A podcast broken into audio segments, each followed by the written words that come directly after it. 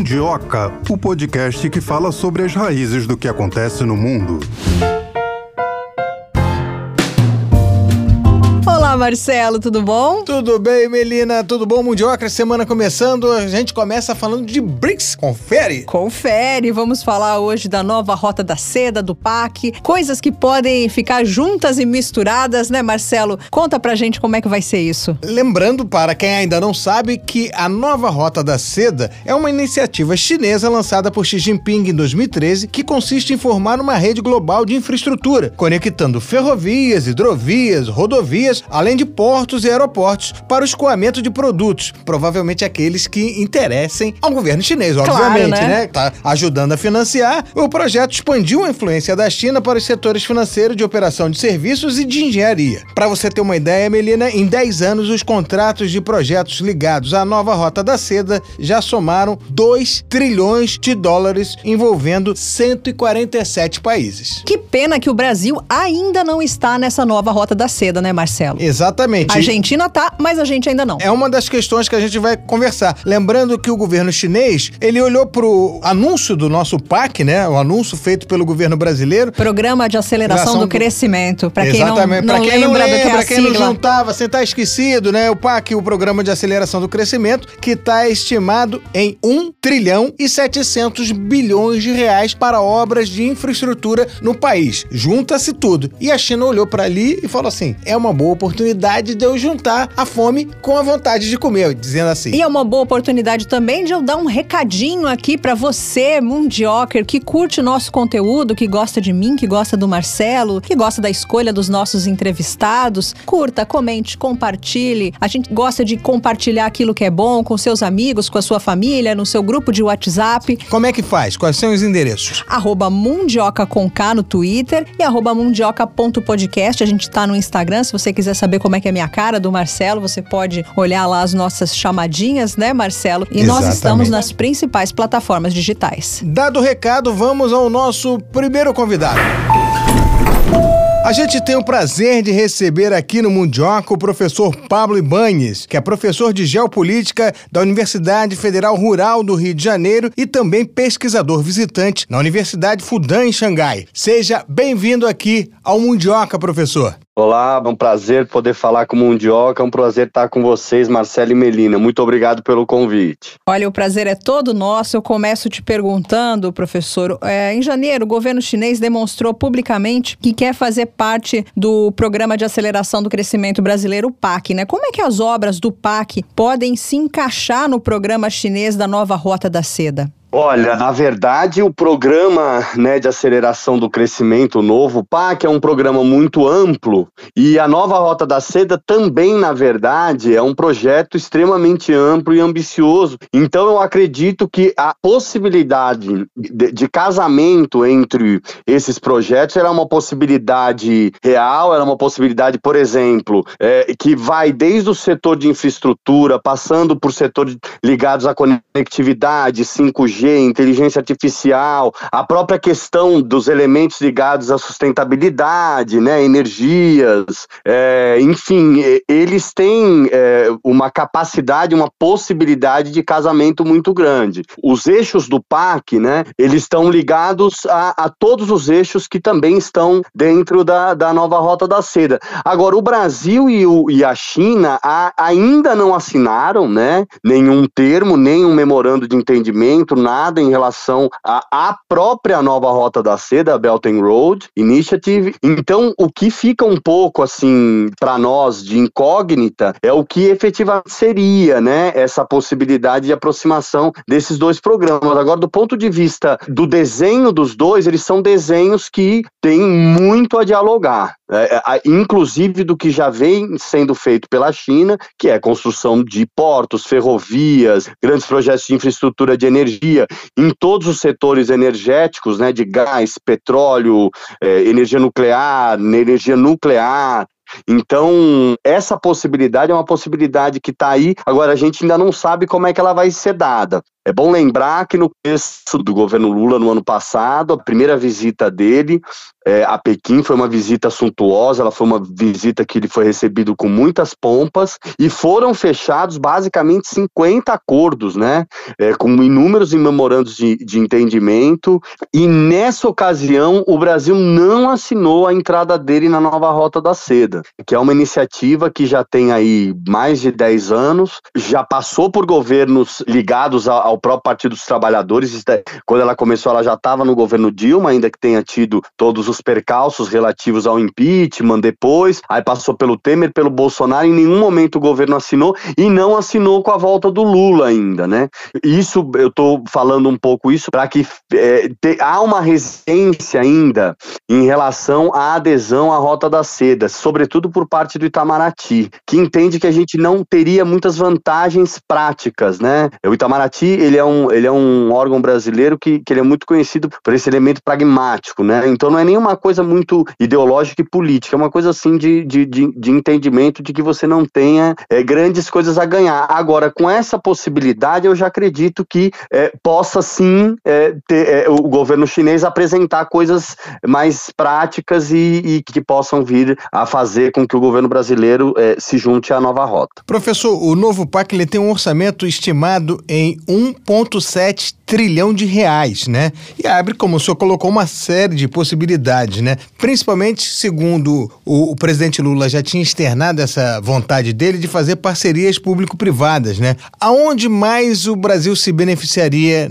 com uma parceria dessa? O ministro chinês das Relações Exteriores é que chegou com essa informação. Olha, seria muito bom que o PAC fosse incorporado, vamos lá dizer assim, ou fizesse um, um conjunto aqui com o que a gente tem aqui chamado de nova rota da seda, né? E aí a gente sabe, o Brasil tem 1 trilhão e 700 bilhões de, de reais para investir. Não, não é pouco dinheiro, né? Vamos dizer lá. Tudo bem que não é exatamente o dinheiro que a China tem para investir, já investiu nesses 10 anos na roda da seda, são 2 trilhões de dólares.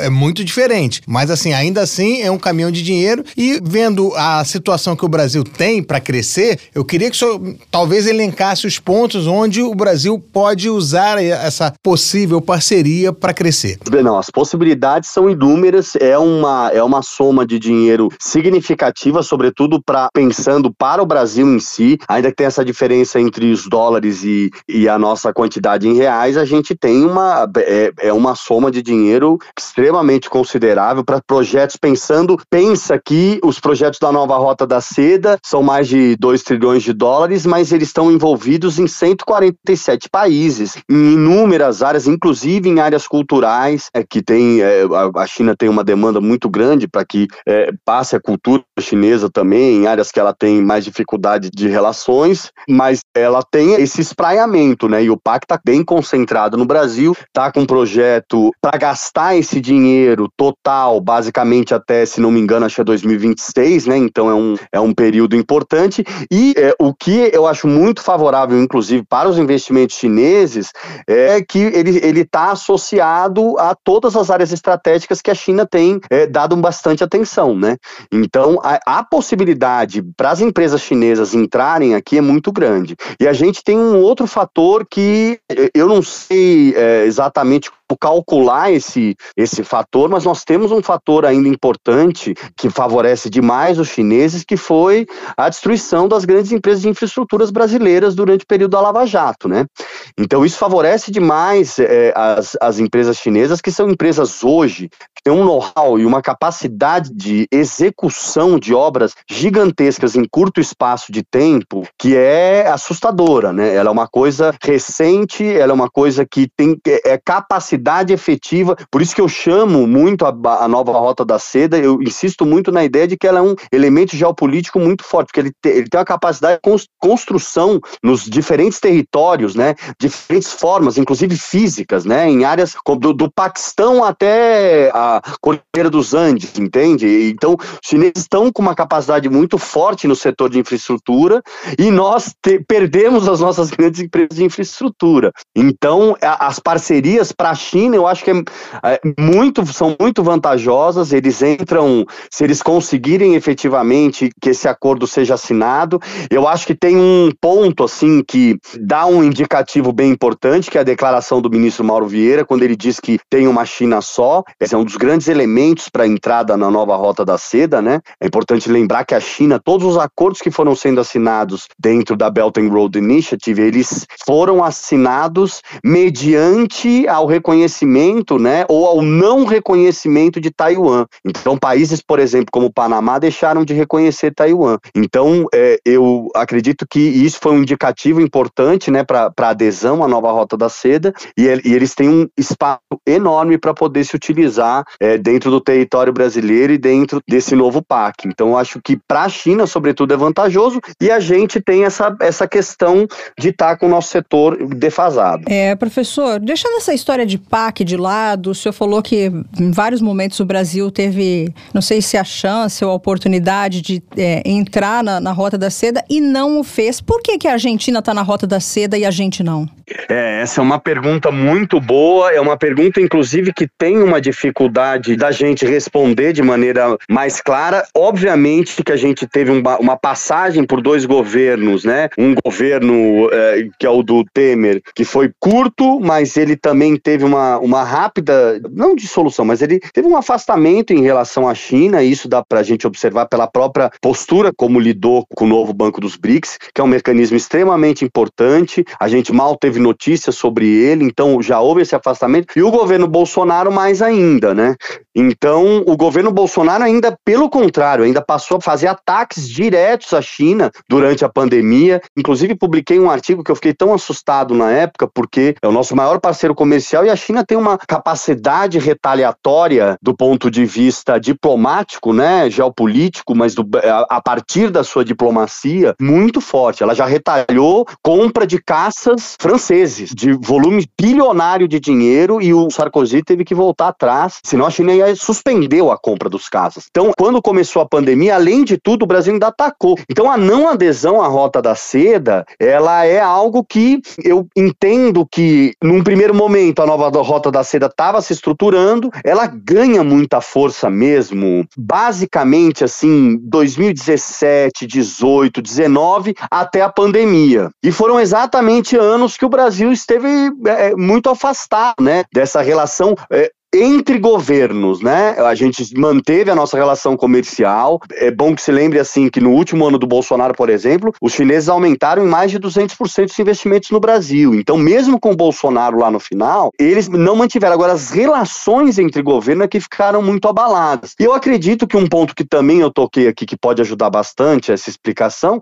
é um pouco essa reticência do Itamaraty, né? De ter uma adesão, de ter que cumprir algumas coisas. Então, eu entendo que a gente tem uma série de, de pontos que tem, desde a política interna nossa até a reticência em relação ao Itamaraty, e agora com a volta, assim, a uma possibilidade de aproximação diplomática e governamental maior, eu acredito que isso deva acontecer, tá? Acho muito difícil a gente poder bater o martelo, mas, assim, um encontro de alto nível, o chanceler chinês Wang Yi sendo tão assertivo, eu acho que eles já vão ter uma capacidade de, de convencimento maior. Agora, até agora, não ter assinado é algo que chama atenção atenção, eu acho que você tem um ponto aí, que é o que chama bastante atenção, né? Desde que eu trabalho com a nova Rota da Seda, as pessoas me perguntam muito isso. Por que, que o Brasil não adere, né? Então é sempre um questionamento que a gente tem para isso. Todo mundo esperava que fosse feito no ano passado, né? Eu dei algumas entrevistas no ano passado, quando o Lula foi para a China. Essa era uma pergunta e eu coloquei, eu acho que eles não vão assinar lá. Eles estavam mais preocupados com os grandes acordos e que não tivesse essa adesão direta, ainda esperasse um pouco. Mas eu acho que dessa vez a possibilidade é muito maior. O senhor acredita que o Itamaraty estaria preocupado em o Brasil, no caso assinando, perderia aquela neutralidade que marcou sempre a, o, o jeito brasileiro de lidar com as coisas na política internacional? Olha, Marcelo, eu acho que é um pouco até menos do que tão forte assim. Eu acho que é uma coisa mais de questão pragmática, assim, de ver vantagens da entrada ou não. Porque essa adesão, a Itália tá nessa adesão, entendeu? A gente tem países europeus que estão dentro desse, Polônia, países do leste europeu que também estão nisso. São 147 países, né? É, então, eu entendo que a ideia da gente entrar na nova rota da seda não é uma ideia que necessariamente alinharia a gente. Eu vou aproveitar, Marcelo, se você me permitir rapidinho, só fazer um adendo em relação a isso. É, é, tá que essa, essa questão do Brasil tá voltando com, essa, com, essa, com essas relações governamentais mais acentuadas com a China, tá parecendo que a gente está se aliando a um bloco dentro dessa ideia de que a gente está na nova Guerra Fria, etc. Mas não é. O Brasil tem um elemento pragmático a China, que é um gigantesco mercado consumidor, tem uma capacidade de infraestrutura gigantesca, tem realizado enormes investimentos no Brasil e a gente tem uma dependência muito grande com eles. Então, eu não acredito que essa adesão seja uma adesão que seja ideológica, que ela vai necessariamente é, obrigar o Brasil a estar do lado de algum.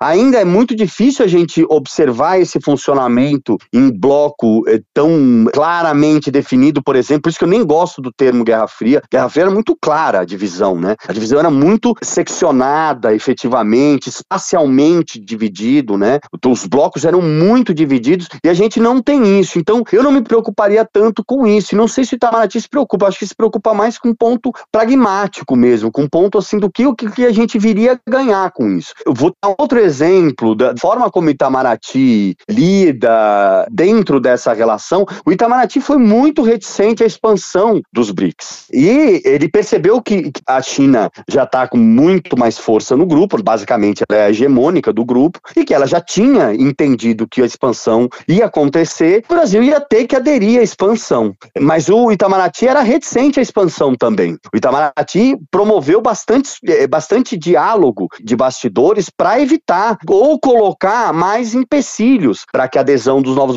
Ou seja, nós não estamos entrando, se alinhando. Não, a gente tem os nossos pontos, a gente na nossa política externa, eh, a gente protege aquilo que a gente entende. Então eu não vejo isso como um alinhamento radical, direto, é, é, muito forte, como está sendo colocado, um afastamento do Ocidente. Veja o que, que o Ocidente está oferecendo. O Ocidente, dentro do acordo Argentina, é, desculpa, Mercosul-União Europeia, colocou cláusulas impraticáveis e inviabilizou o acordo entendeu? Aí os Estados Unidos encontram com o Lula no começo do, do seu governo e o que que oferecem? O Lula sai de lá com uma mão na frente e outra atrás, entende? E aqui a gente tem o que que o BRICS oferece pra gente, Marcelo? O BRICS oferece pra gente um, um fórum de, de empresários, entendeu? As pessoas falam do BRICS e não sabem que durante o BRICS tem um fórum de empresários que os empresários brasileiros vão e fazem inúmeros negócios. Então, o que que a China oferece pra gente? Tá oferecendo entrar dentro para oferecer, fazer parceria efetiva de construção, de construir é, parcerias de conectividade, é, passando por áreas sensíveis é, de energia, etc., infraestrutura. Então, percebe o que eu estou falando? Então, a China está fazendo uma parceria que também está interessando ao Brasil. Vejo menos isso como um alinhamento e não sei se isso, se o ponto de Itamaraty para mim e da, da, da reticência está mais do ponto de vista do que, que a gente ganharia. E me parece que agora, com essa adesão ao PAC, aí fica um pouco mais claro o que, que a gente ganharia ganharia dentro da nova Rota da Seda. Porque a gente também ficar fazendo os grandes empréstimos com os chineses, entrar num modelo de endividamento externo, como vários países estão fazendo, que inclusive é a grande crítica à nova Rota da Seda, né? Que os países estão se endividando, o tal da armadilha do, do débito, da dívida, né? O debt trap. Essa questão também é uma questão que o Brasil também ficava um pouco reticente. Então, enfim, eu, eu acredito que isso deve diminuir e não está ligado a essa questão ideológica. Desculpa até que eu fui um pouco é, longo nessa minha resposta, mas é uma resposta que me preocupa bastante, porque eu estou vendo os analistas ficarem muito com essa ideia de que a gente está se alinhando à China de maneira é, tão assertiva que eu, eu não entendo por esse lado. Eu entendo que quando o Brasil tem grandes interesses, tem acordos comerciais a fazer, etc., ele vai, faz, se adere. Então, eu acho que a nova Rota da Seda é um dos melhores exemplos. Não aderiu quando achou que não tinha que aderir. E agora, me parece parece que pode aderir porque está entendendo que está tendo vantagens. Bom, nós fomos reticentes, né, nas suas palavras, à expansão do BRICS. Na verdade, o Brasil queria condicionar a uma defesa da China a uma cadeira permanente no Conselho de Segurança. Não conseguimos, tivemos que engolir a expansão. Mesmo assim, é, vale a pena por conta desses acordos comerciais que a China é, nos proporciona? A expansão dos BRICS, eu sou bem reticente, eu acho um pouco atabalhoada. É um movimento chinês, eu entendo ele meio como um atropelo, se eu puder fazer essa figura de linguagem, porque ela vem assim com adesão de países que interessam demais a diplomacia geopolítica chinesa e a nossa geopolítica, os nossos interesses, eu já vejo menos, né? E vejo também, Melina, como algo que perde um pouco o foco, não tá claro como é que essa adesão vai se dar. Há uma perda enorme de credibilidade brasileira, porque a gente colocou a Argentina, a Argentina vai sair. O que, aliás, eu acho um erro para a Argentina isso, porque ela, na condição que ela tá, para ela seria ótimo participar desses fórum empresarial, por exemplo, né? Teria contato com inúmeros investidores do mundo inteiro, poderia fazer que se ela estando fora do BRICS, ela não teria só um, um parênteses pequeno, mas a expansão dos BRICS para o Brasil, acho que atrapalha, dilui a proeminência brasileira do grupo, com certeza. Ainda que fosse inevitável a ascensão da China dentro do bloco, porque ela tem a maior parte dos financiamentos do novo Banco de Desenvolvimento, ela lida com questões geoestratégicas muito mais amplas, né? Ela lidera a segunda maior economia do mundo, né? Lidera diversos setores econômicos. Então é natural que ela tivesse essa propensão. Agora, a ideia da expansão em si, ela vem no momento em que você junta Irã e Arábia Saudita, então uma demonstração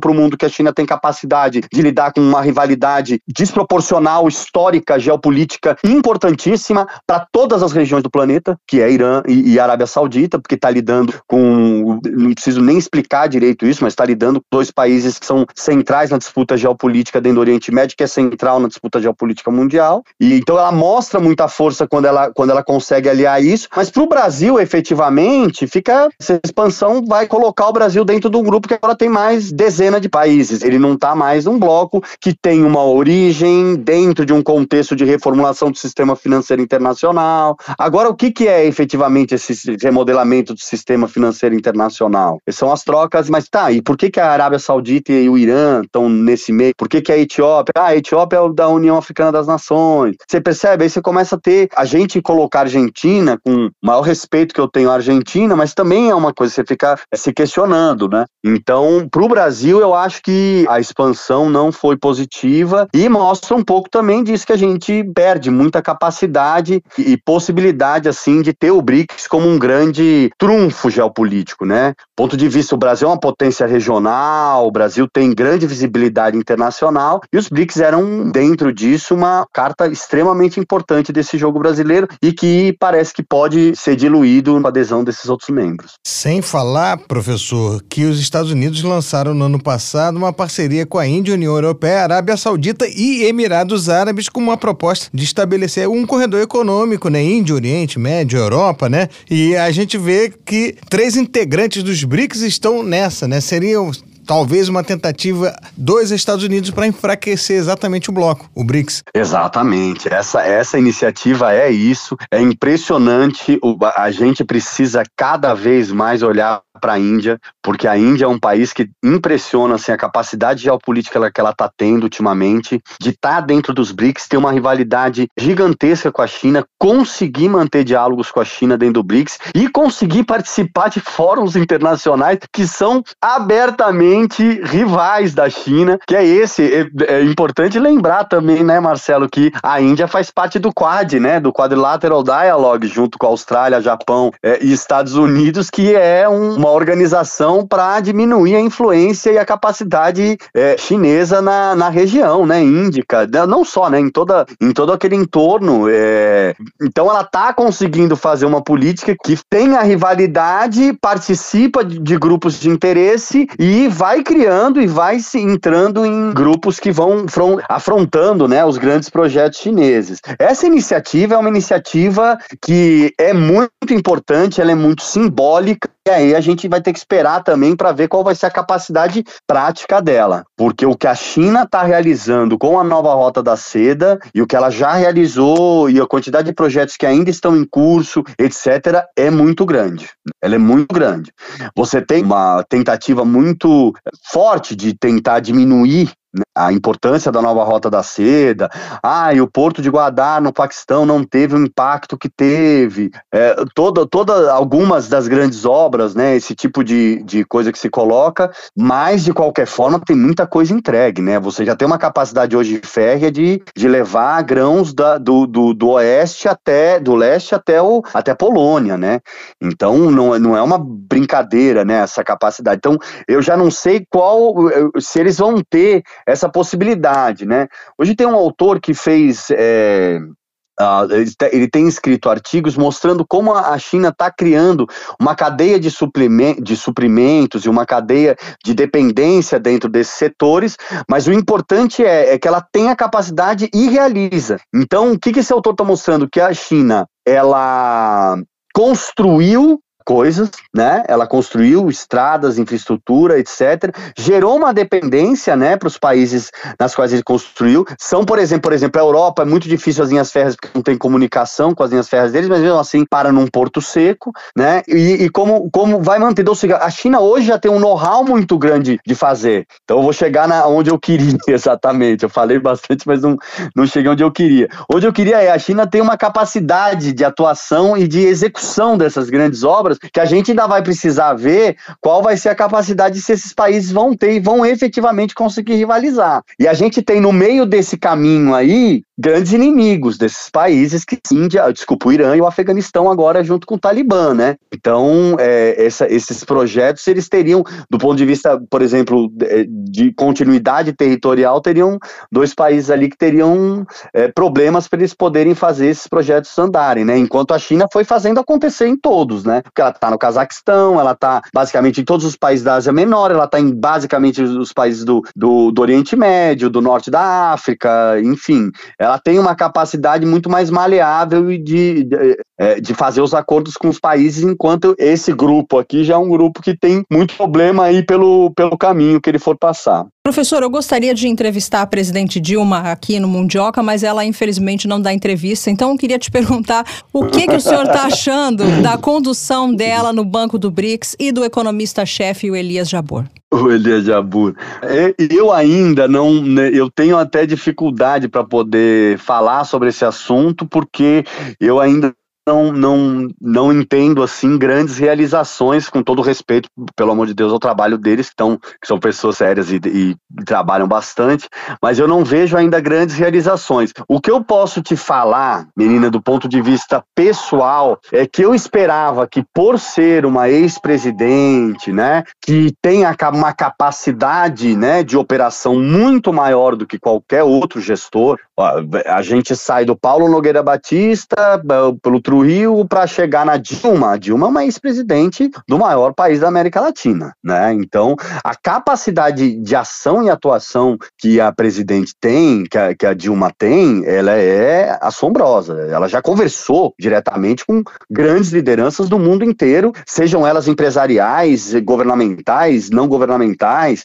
Então, é, ela passar a mão no telefone, né, para ficar uma coisa bem coloquial, passar a mão no telefone, a capacidade que ela tem de execução e de e de é, eu, eu acho que ela poderia estar é, tá muito mais evidente, tá muito mais central assim a participação dela. O banco ele também enfrenta uma dificuldade, né? Como todos os bancos de desenvolvimento chinês, essa ideia do, do da, da, armadilha da dívida colocado bastante interrogação na, nessa questão dos bancos de desenvolvimento ligados à China. Mas eu entendo que poderia eu não sei se eu estou me fazendo claro, tá, menina? Eu acho que poderia estar, tá, eu acho que eu poderia ver mais e isso está mais central, inclusive projetos que fossem mais visibilizados e que a gente tivesse essas conquistas, digamos assim, é, ligadas à, à, presença da Dilma lá mais claras, e eu não vejo isso. Tá certo, a gente conversou com o professor Pablo Ibanhes, professor de Geopolítica da Universidade Rural do Rio de Janeiro, também pesquisador visitante da Universidade Fudan, em Xangai. Muito obrigada pela sua participação aqui no Mundioca, professor, foi ótimo. Muito obrigado, Melina, obrigado, Marcelo, um prazer, uma ótima conversa com vocês, espero poder ter contribuído aí com o Mundioca e vida longa ao Mundioca, que vocês continuem aí promovendo esses debates maravilhosos aí com um excelente trabalho. Parabéns. Muito obrigado, professor. Sua participação é fundamental para elevar ainda mais nosso nível aqui. Um grande abraço. Obrigado, Marcelo, pelo elogio. Um grande abraço para vocês aí. Um abraço. Um tchau, abraço. tchau. Sem muito falatório, vamos ao segundo convidado. A gente tem o prazer de receber aqui no Mundioca o professor Evandro Menezes, professor de Relações Internacionais da Fundação Getúlio Vargas. Seja muito bem-vindo aqui ao Mundioca, professor. A casa é sua. Muito obrigado, Marcelo. É um prazer estar aqui com vocês para a gente bater um papo. Professor Evandro é um dos maiores conhecedores de China aqui do Brasil. Ele é referência, já deu entrevista em vários veículos e está na China para conversar com a gente, não é, professor? Isso, Melina. Estou aqui em Pequim desde setembro do ano passado. Professor, é, em janeiro, o governo chinês mostrou publicamente que quer fazer parte do programa de aceleração do crescimento brasileiro. Como é que as obras do PAC podem se conjugar, se encaixar no programa da nova Rota da Seda? É, o governo chinês tem um interesse é, muito grande que o Brasil possa integrar esse projeto da política externa chinesa, que é o do cinturão e rota, né, mais conhecido popularmente como essa nova rota da seda, que é um projeto que tem como coluna vertebral o financiamento na área de infraestrutura, infraestrutura na relação com o Brasil né, e com a América Latina, né, sobretudo na área de portos, estradas e ferrovias, que pudesse, inclusive, é, se conectar com os fluxos de comércio, né, de mercadorias na relação é, de importação e exportação com a China. Né? Então, é preciso conjugar interesses, né, avaliar né, aquilo que o PAC tem como projeto que possa incrementar, sobretudo, a logística brasileira voltada para o comércio internacional, com os interesses chineses de, de promover né, essa, esse incremento da infraestrutura, visando uma maior, uma melhor interação com o Brasil. Professor, o PAC tem um orçamento estimado em 1 trilhão e 700 bilhões de reais. Isso abre uma série de possibilidades, mas onde o senhor vê empresas chinesas trabalhando mais favoravelmente nesse plano de aceleração? Olha, a, a China tem muito interesse não só né, em investimentos na área de portos, mas também na área de ferrovias. E o Brasil, nesse quesito, ainda está tateando, né? não, tem, não, não, há uma política muito clara né? nessa parte né, de incremento da ferrovia brasileira. E não só para mobilidade de mercadorias, mas também para mobilidade de pessoas não só para circulação de mercadorias, mas para mobilidade de pessoas e também no contexto mesmo urbano. Né? Mas quando a gente fala dessa associação do PAC com a Rota da Seda, né, é justamente nesse sentido né, da, das relações é, no âmbito do comércio internacional, sobretudo, né, voltado para essa infraestrutura necessária para o comércio internacional. O Brasil tem uma carência muito grande em investimentos em infraestrutura, de modo que o, se o PAC né, for direcionado uma parte dele para isso também, né, e sobretudo para isso, pode ser bastante interessante. Vale sublinhar né, o interesse chinês no geral, vamos dizer assim, né, para essa parte de ferrovias, como eu falei, né, a China tem 150 mil quilômetros de ferrovias, uns 45 mil quilômetros de, de trens bala, né, isso foi muito importante para a estratégia chinesa de crescimento, porque integrou o país através das ferrovias, desconcentrou a população também, né, deu a possibilidade da população poder morar em outras né, cidades longe dos centros urbanos na China, e claro que a China tem uma dinâmica diferente de distribuição populacional em função de um mecanismo chamado RUCO, mas isso é um assunto, né? Mas que também isso permitiu também um, uma dinâmica maior econômica, né? Quando a gente pensa no e-commerce, né, toda essa infraestrutura chinesa fez da China hoje o, o, país com maior participação no comércio eletrônico do mundo pelo simples fato de ter uma infraestrutura de permitir, né, para permitir que as mercadorias circulem de maneira muito rápida. Né? Então não é só uma questão de integração nacional de pessoas, mas também é toda uma infraestrutura voltada, né, para isso, né? E existe a nova infraestrutura também, que é essa infraestrutura digital, que aí já é também uma outra perspectiva de investimentos. E no âmbito da Rota da Seda existe o projeto da Rota da Seda Digital. Professor, por que, que o Brasil ainda não está na nova Rota da Seda e até a Argentina está? Pois é, essa é que é uma grande é, questão né, que eu me faço sempre, né, porque um dos momentos que eu leio bastante é que a Rota da Seda é, não teria, inclusive eu vi isso de uma autoridade diplomática numa coletiva de imprensa antes da visita do Lula à China, e o argumento utilizado é que a Rota da Seda ela não teria é, valor agregado, né? Esse era o, o, esse foi o argumento que eu vi, ou seja, que não ia fazer muita diferença o Brasil entrar na Rota da Seda, dado que as relações de comércio entre os dois países já é uma relação bastante proveitosa para o lado brasileiro, né, considerando é, que o Brasil tem um superávit de 50 bilhões nessa relação comercial de que teve um recorde agora, né, de 150 bilhões de dólares, Brasil sendo superavitário em 50 bilhões. E já também há investimentos chineses, muito embora caiu bastante nos últimos dois anos, mas há uma presença significativa de empresas chinesas no Brasil. Então, dito isso, esse é o argumento né, das pessoas que dizem: olha, isso aí não vai entrar na iniciativa Centro e Rota, não vai fazer muita diferença, além do receio que algumas pessoas demonstram de que, ao participar da iniciativa Cinturão e Rota, poderia gerar um certo desconforto na relação, um certo desentendimento, enfim, na relação com os Estados Unidos. Bom, é o que eu costumo dizer de outro lado, né?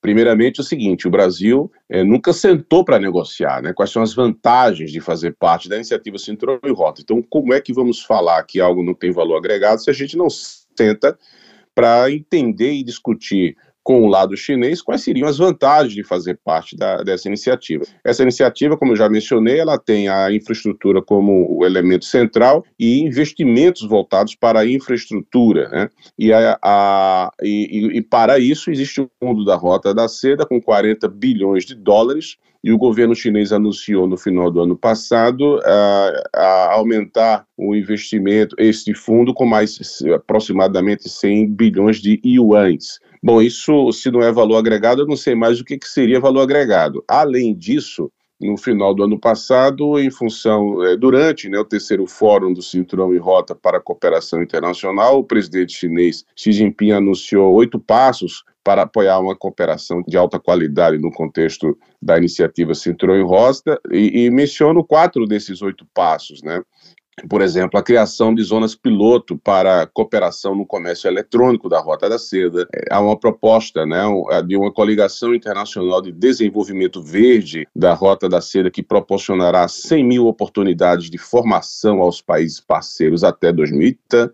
A Conferência do Cinturão e Rota sobre intercâmbio de ciência e tecnologia com o objetivo de construir 100 novos laboratórios conjuntos nos próximos cinco anos. Né? E tem uma iniciativa interessantíssima, né, que é o incremento do intercâmbio entre os povos por meio da Liga Internacional de Teatros da Rota da Seda, do Festival Internacional de Arte da Rota da Seda, da Aliança Internacional de Museus da Rota da Seda, da Aliança Internacional de Bibliotecas da Rota da Seda, da Aliança Internacional de Turismo das Cidades da Rota da Seda. Então você tem uma série de iniciativas que poderia o Brasil também se beneficiar e tomar parte disso, né? É, e veja, um ponto importante, a, a iniciativa Citroën Rota não não é um, um acordo fechado, né? um contrato de adesão, de assim, né? um tratado de adesão. Não é isso. Então, cada país pode negociar né, os termos de sua participação. Então, eu não entendo, é, eu até posso entender, né, mas enfim, né, os, o, é, este tipo de reticência, né, de dificuldade do Brasil é, integrar essa iniciativa é, do, do seu maior parceiro comercial. Né? Então, acho que argumentos favoráveis, me parece, quando se coloca na balança, são maiores do que esses argumentos comumente utilizados para manter o Brasil afastado. Agora, ainda falando sobre a Argentina, o Milley andou falando uma série de, entre aspas, desaforos é, sobre a China. Por conta disso, a Argentina poderia ser excluída da Rota da Seda? Olha, Belina, eu acho que não, porque uh, o governo chinês, é, primeiro, tem uma, uma, sempre né, uma percepção de que países com essas democracias, inclusive, sobretudo essas democracias funcionais como as nossas, né, elas é, têm governos muito transitórios, né, com políticas governamentais que mudam de tempos em tempos, né, de mandato em mandato, né. Então, é, percebe este momento da Argentina como assim, um ponto fora da curva que lá na frente poderá mudar, né? Agora, evidentemente que o, o Milley, o presidente Milley, é, tem tomado atitudes é, e, e, transmitido mensagens para a China claramente hostis, né? É, e isso vai prejudicar a própria Argentina, né, na, na, captação de investimentos chineses que possam interessar o próprio país. Né.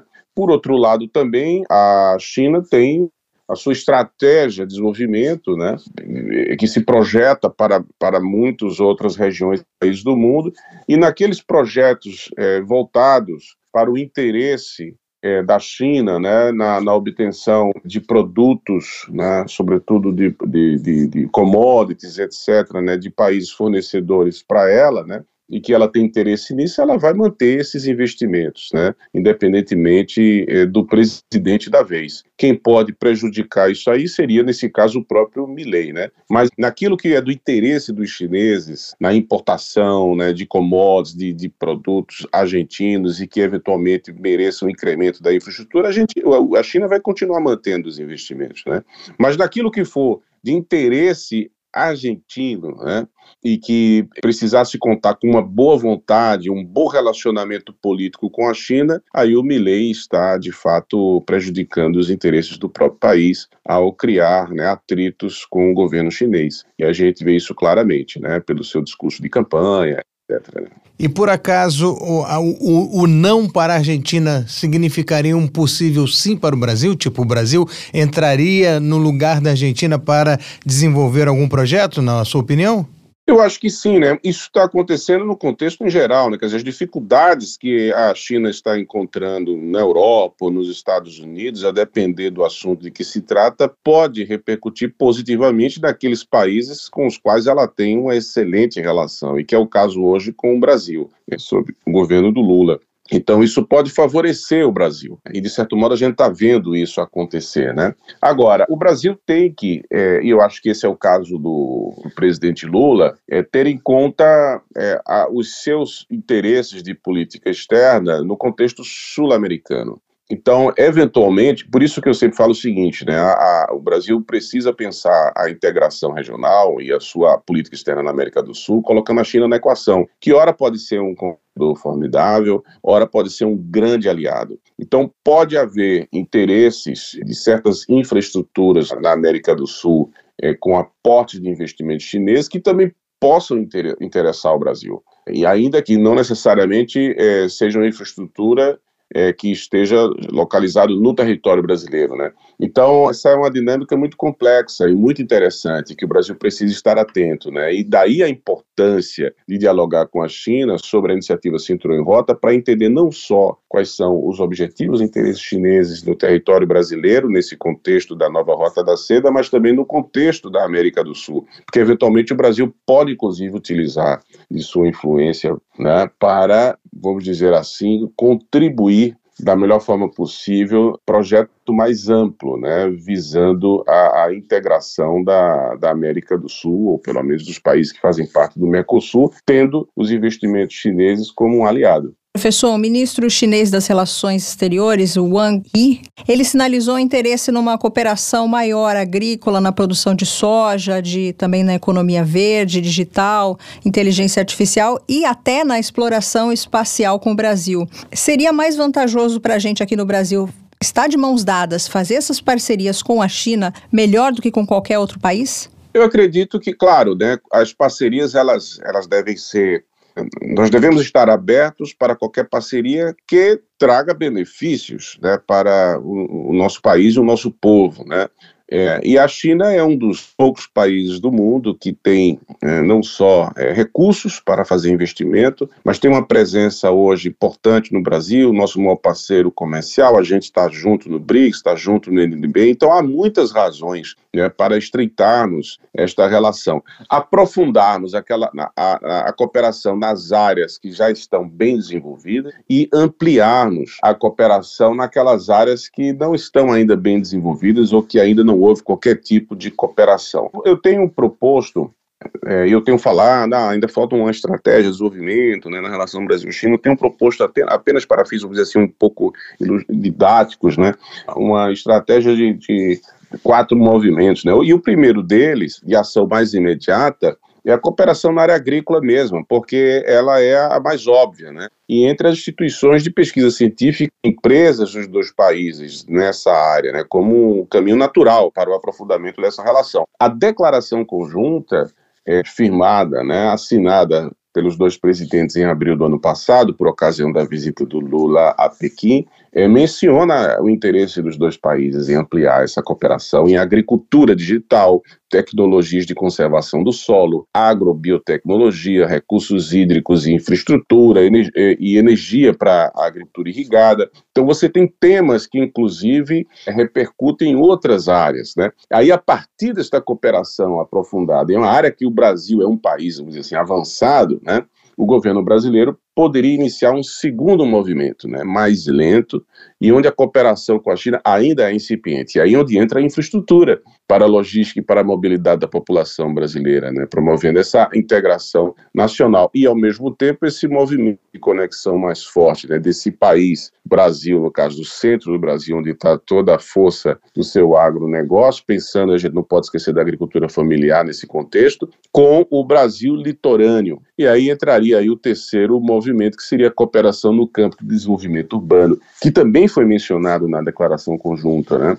E aí envolve não só a mobilidade urbana, que é um problema seríssimo no Brasil, né, mas também a conexão entre as cidades, é, que é um, dos outros problemas enfrentados pelo Brasil. Então, da ferrovia ao metrô, dos carros elétricos, as vias para bicicletas, desenvolvimento de cidades inteligentes, né, tudo isso tornou-se um, um imperativo importante né, para para desenvolver os espaços urbanos e até mesmo encontrar novas vocações econômicas para essas cidades. Professor, por outro lado, no ano passado, os Estados Unidos lançaram em parceria com a Índia, com a União Europeia, com a Arábia Saudita e com os Emirados Árabes Unidos uma proposta de estabelecer um corredor econômico Índio-Oriente Médio-Europa. Seria uma frente similar à Rota da Seda com o objetivo de ligar produtores e consumidores né, por meio de infraestrutura de transportes. O Brasil poderia se posicionar nessa disputa ou não? Olha, acho que é, é, essa aqui é uma, uma questão interessante, né? Quando uma iniciativa boa surge, né, a concorrência tem que se movimentar, né?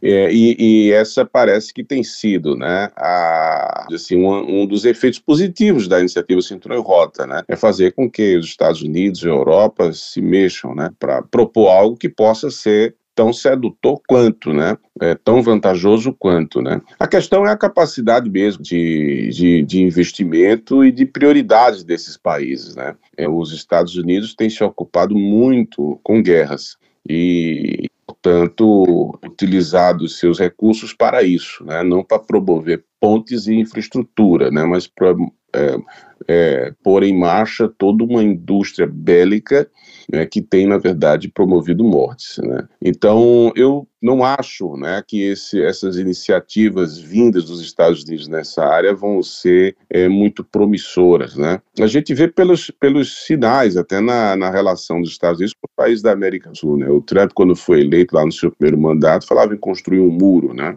entre Estados Unidos e México. Né? A sinalização dizendo que era pretexto de combate ao tráfico e tal, mas a, a mensagem é muito clara, né? não se quer uma interação. Né? E esse é um ponto importante, porque dentro da iniciativa Cinturão em Rota, que tem cinco eixos, um, um outro eixo é o da, é, da integração de pessoas, né, da, da, da, do intercâmbio de pessoas. E ninguém pode dizer que a China não esteja fazendo isso, né, pela quantidade né, de delegações chinesas que viajam para o mundo, de convites que ela faz para que delegações estrangeiras vão ao Brasil, de iniciativas que ela promove na China, de bolsas de estudos que ela está concedendo para pessoas do mundo inteiro vir para a China estudar. Então, essa é uma perna importante da iniciativa iniciativa Cinturão e Rota. Então, inclusive, se me permite, né, eu acabo falando bastante aqui, mas é, uma, é um projeto é, que difere, por exemplo, da abordagem americana de integração econômica, que a abordagem americana é muito baseada na zona de livre comércio, ou seja, redução de barreiras tarifárias e não tarifárias para que as mercadorias circulem livremente, somente elas,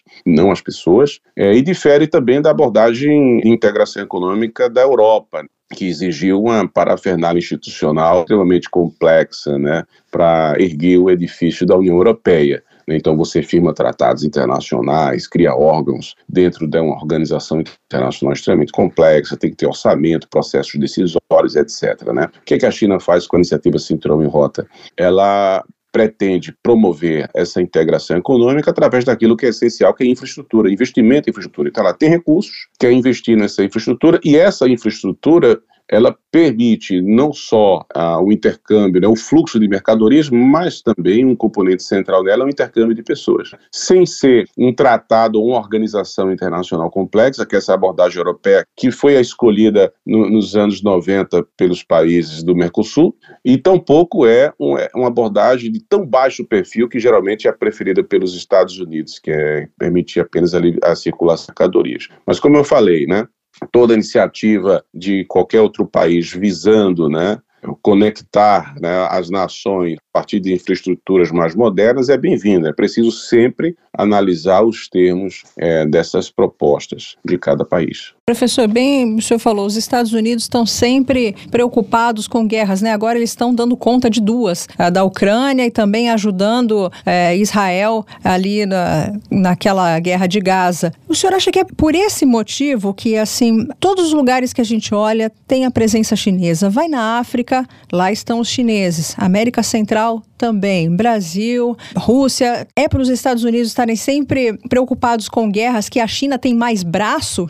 Acho que é um dos elementos né? Um dos componentes é porque a estratégia, né, de onde assim, a abordagem diplomática chinesa na relação com os outros países, ela é diferente da abordagem comumente utilizada ou historicamente utilizada pelos países do Ocidente desenvolvido, né, como é sabido, né? Que a abordagem dos países do Ocidente desenvolvido, ela sempre tem um componente de intervenção externa ali, às vezes de uma maneira muito velada, mas é. Né? Quando a gente olha, por exemplo, para os bancos internacionais criados no contexto do pós-Segunda Guerra, mais pensados pelos países do Ocidente desenvolvido, todos os financiamentos, os empréstimos exigem uma condicionalidade que repercute diretamente né, na legislação do país, às vezes até na sua estrutura é, política. Né? Ah, você tem que fazer uma reforma trabalhista, você tem que fazer uma reforma tributária para receber esse dinheiro, né? você tem que fazer isso, fazer aquilo. Né? Então a China ela tem uma abordagem diplomática menos invasiva invasiva e focada num objetivo muito específico que possa gerar é, resultados que sejam percebidos também pelo país receptor do investimento como positivos, né? Aquela estratégia ou isso que é muito repetido no discurso diplomático chinês, né, do ganha-ganha, né, ou de benefícios mútuos. Naturalmente, um pode se beneficiar mais do que o outro, né?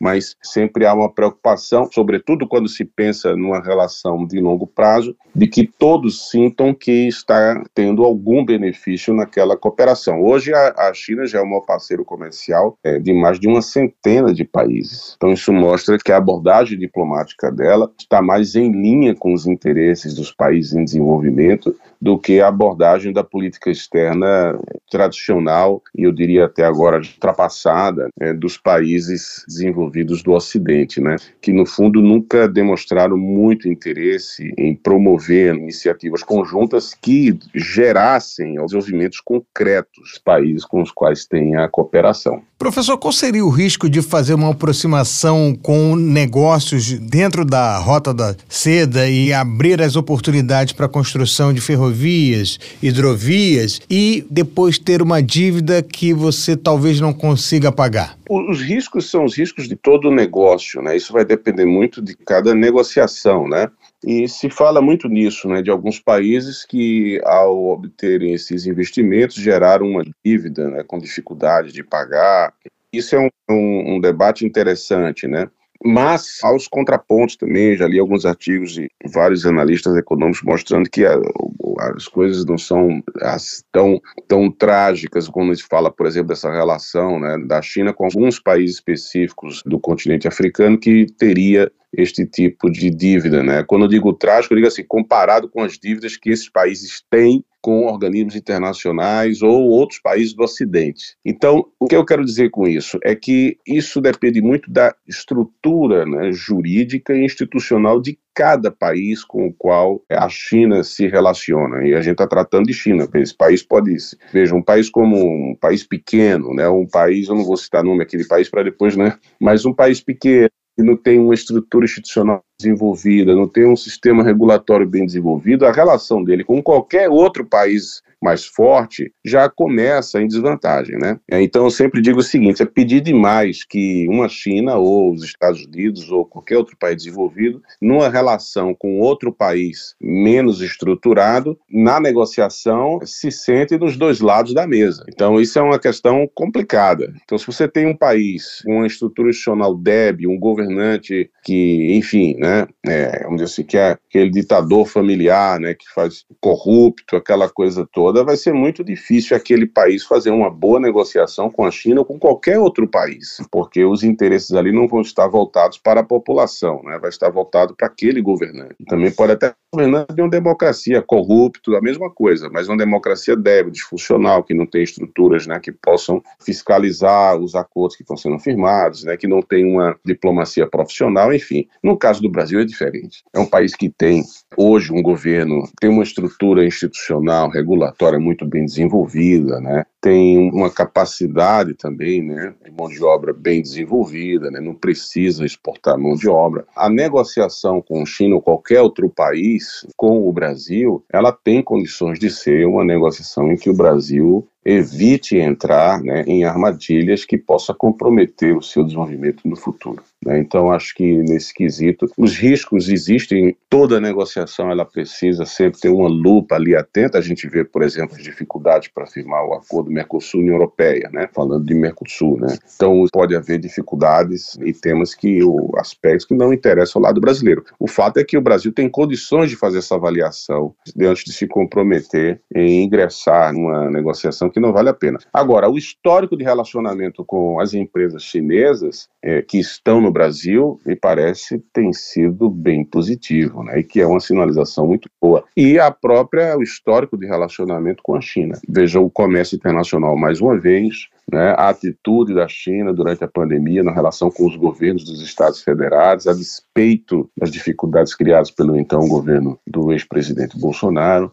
Então, a gente vê que é um parceiro que tem uma talvez uma relação aí que eu acho que é muito mais promissora do que aquela que o Brasil tentou construir no passado com algumas potências do Ocidente, né, desenvolvido e não conseguiu. Tá certo, a gente conversou com o professor Evandro Menezes, professor de Relações Internacionais, e gostaria de acrescentar o maior especialista em China que eu conheço, que a gente já recebeu aqui no Mundioca. Máximo respeito, tapete vermelho para o senhor, que além de tudo ainda fez um esforço, né? Acordou cedo para falar é, com a gente. Fuso horário não é mole, não. Generosidade sua, viu, Melina? É um prazer, é uma satisfação. Marcelo, e Melina, e eu acompanho vocês das redes sociais. É impressionante a energia de vocês de tratarem de temas muito importantes, às vezes e temas muito complexos, mas vocês conseguem transmitir e tratar desses assuntos com muita leveza, né? com muita informação. É, a gente carece muito né, desse tipo de jornalismo e de trabalho sério que vocês têm feito. Muito obrigado pela parte que nos toca, né? Eu ganhei o dia, professor. Obrigada, um abraço para o senhor aí na China. Obrigado, um abraço para vocês. E como a gente não tem tempo, vamos para o mundo bizarro. Bora lá. Mundo Bizarro.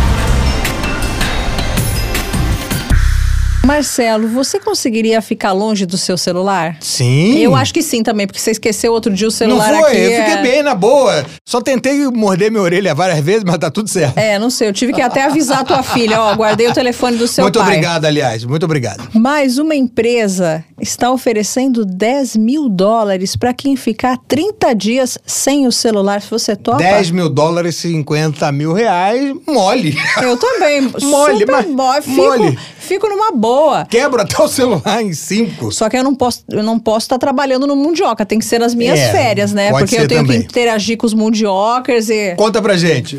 Quanto dinheiro seria necessário para você desistir do seu smartphone por um mês? Uma empresa de iogurtes islandesa lançou uma campanha visando diminuir o acesso de pessoas ao celular. A Sigis trouxe o desafio Desintoxicação Digital, no qual o participante que cumprir os 30 dias sem celular e nenhum acesso às redes sociais receberá três meses de produtos da marca e 10 mil dólares. Ó, iogurte eu não quero não, mas 10 mil dólares eu, eu tô aceitando. Sem celular um mês e sem rede digital. Todo mundo vai achar que você morreu. Vai. Ou então você deixa um recado, Foi né? sequestrado. Apesar de não ser uma companhia que trabalhe com tecnologia, o lançamento do concurso visa pessoas que realmente queiram e tenham uma visão de que este detox seja necessário e importante nas suas vidas. O concurso foi aberto em janeiro. A partir daí, a empresa selecionou os 10 candidatos que participarão do desafio de 30 dias. Uma notícia desanimadora é que foram aceitos só candidatos com mais de 18 anos e que moram nos Estados Unidos. A proposta é baseada num outro concurso chamado Janeiro Seco. Estamos introduzindo um novo tipo de janeiro seco neste ano. Em vez de se abster de álcool durante um mês, isso para mim é mole. Desafiamos você a abandonar o smartphone. Esse desafio outro aí do janeiro seco é mais difícil pro mó a galera aqui, hein? Ficar É. 30 dias sem álcool. É, o David tá olhando aqui pra É, gente. Dava é. não, gente. Dá ruim isso aí. Para ser considerado apto para o concurso, o participante tinha que escrever uma redação de 100 a 500 palavras explicando por que gostaria de se desintoxicar digitalmente e qual será o impacto positivo disso na sua vida. Mas isso é literalmente tudo que precisa para se inscrever. O vencedor do desafio leva a grana, mas tem outros prêmios, como um cofre para celular, um cartão pré-pago para ligações e três meses de iogurte grátis. Você ia ficar de olho no iogurte, né? Eu não ligo tanto, não, mas olha assim. Como não liga tanto? Você só é a rainha do iogurte, aqui a gente vê você tomando iogurte. É, mas é porque eu faço dieta, né? Ah, Vocês sabem que isso é pra controle do peso. Mas iogurte então- desnatado, pra não comer besteira, pra não comer bolo, pra não comer bolacha. Bolacha não, é biscoito, por favor. toma- Olha, o mundioca, ele, ele é nacional. Ele também funciona mas em São isso Paulo. é, mas, mas é biscoito nacionalmente. Não só favor. em São Paulo, como também em Angola, em outros Muito países. bem. Pessoas, biscoito. Esse foi mais um Mundo Bizarro. Mundo Bizarro. Já dei meus recadinhos no começo, então só me resta mandar um beijinho. Tchau, tchau. Tchau, pessoal. Até a próxima. Mundioca, o podcast que fala sobre as raízes do que acontece no mundo.